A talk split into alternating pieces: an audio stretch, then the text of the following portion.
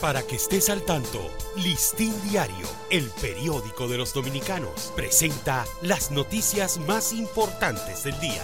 Buen día, hoy es martes 28 de febrero de 2023. En su discurso de rendición de cuentas ante el Congreso Nacional, al referirse a la situación haitiana, el presidente Luis Abinader propuso a todo el liderazgo del país un acuerdo nacional para delinear la política frente a Haití y defender la soberanía nacional.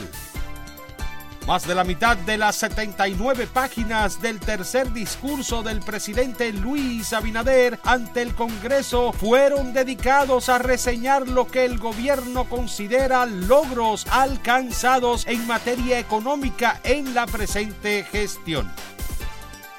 El mandatario empezó reseñando el crecimiento anual del 4.9% del Producto Interno Bruto obtenido en 2022, crecimiento que dijo es superior al promedio de América Latina y que el país ha superado a Ecuador en PIB, lo que lo convierte en la séptima economía de Latinoamérica. El virtual candidato presidencial del Partido de la Liberación Dominicana, Abel Martínez, criticó que muchos de los temas importantes para el país fueron omitidos por el presidente y que los tratados no se reflejen en la vida de los más desprotegidos.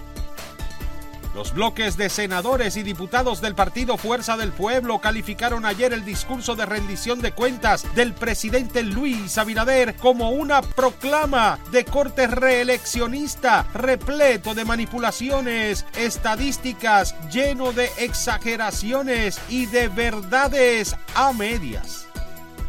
El presidente anunció puesta en marcha a partir del próximo año escolar del bachillerato en seguridad que supondrá la generación de una cantera de jóvenes que podrán iniciar con mayor preparación la carrera policial. Al abordar el tema de la sanidad, el jefe del Estado destacó el fortalecimiento que ha tenido la cobertura y red pública de salud del país y resaltó como datos esperanzadores la disminución en más de un 40% de la mortalidad materna lograda en los hospitales públicos con relación a las cifras del 2021. Los aires de reelección se hicieron sentir ayer dentro y en los alrededores del Congreso Nacional por parte de grupos que demandaban al presidente Luis Abinader optar por una nueva repostulación para las elecciones del 2024. Para ampliar esta y otras noticias, acceda a listindiario.com. Para Listín Diario, soy Dani León.